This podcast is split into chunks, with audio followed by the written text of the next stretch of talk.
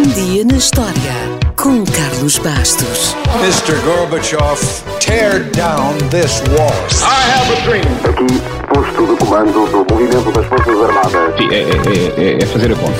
Houston, we have a problem. Yes, we can. And now for something completely different.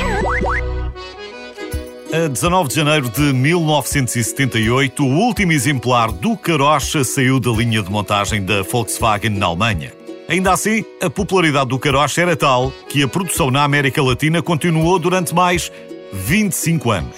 Quase que bastava dizer que foi o carro mais vendido no mundo, depois de ter batido o recorde que pertenceu durante muitas décadas ao Ford Modelo T. Quase que bastava dizer isso. Mas há muito mais para dizer sobre um carro que foi tão popular, mas tão popular que tem alcunhas carinhosas pelo mundo inteiro. Em Portugal, ficou Carocha. No Brasil, Fusca. Na França, Joaninha. Na Bolívia e na Bulgária, Tartaruga. Nos países nórdicos, Bolha. Na Indonésia, Sapo. E em Itália, Besouro. E por aí fora, há mais. O Carocha, qualquer que seja o nome que lhe dê, é realmente um símbolo da cultura pop e um dos carros mais icónicos de todos os tempos. Pense nisto. Há estrelas de Hollywood que não entraram como personagens principais em tantos blockbusters. O Carocha teve direito a toda a série do Herbie, da Disney, com o seu famoso número 53, e é uma das personagens mais queridas dos Transformers, o Bumblebee.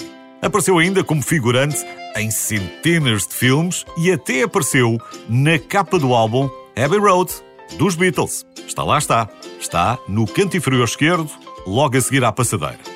Vá lá confirmar.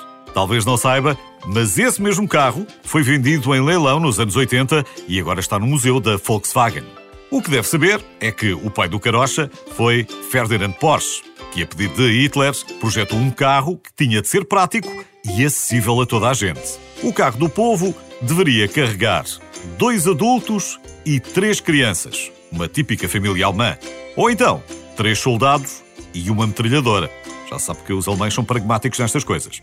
Devia alcançar e manter a velocidade média de 100 km por hora, ter baixo consumo e não podia custar mais do que mil marcos, o preço de uma boa mota naquela altura. E assim foi. O resto é história.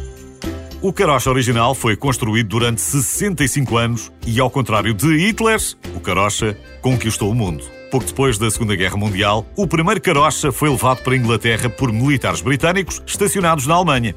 Dez anos depois, já circulavam 100 mil no Reino Unido. E 20 anos depois, já existiam mais de 14 milhões em todo o mundo.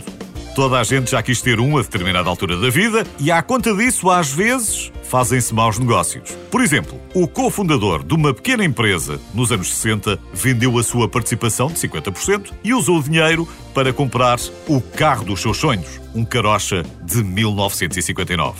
A pequena empresa é a Domino's Pizza, atualmente a empresa com a maior rede de entrega de pizzas do mundo. Não foi assim um grande negócio.